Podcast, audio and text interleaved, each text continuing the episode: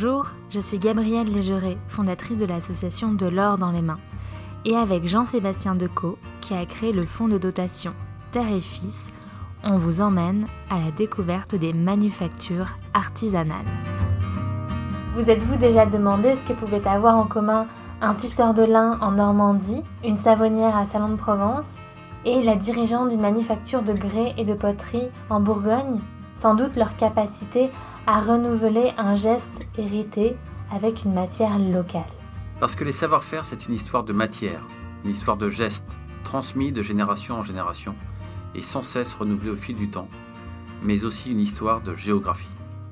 Partout en France, des manufactures artisanales font vivre ces savoir-faire, que ce soit de cristal dans les Vosges, de velours en Alsace, de lin en Normandie, de jeux en bois dans le Jura, de gants dans l'Aveyron, de laine en Savoie ou de savon en Provence.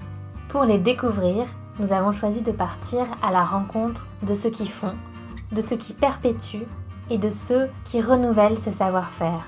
C'est ici que commence notre tour de France des manufactures artisanales. Chaque mois, dans vos oreilles, une conversation intime avec un entrepreneur et un artisan en immersion dans leurs ateliers est disponible sur toutes les plateformes d'écoute. Alors, on vous embarque? Un itinéraire de l'or dans les mains en partenariat avec Terre et Fils.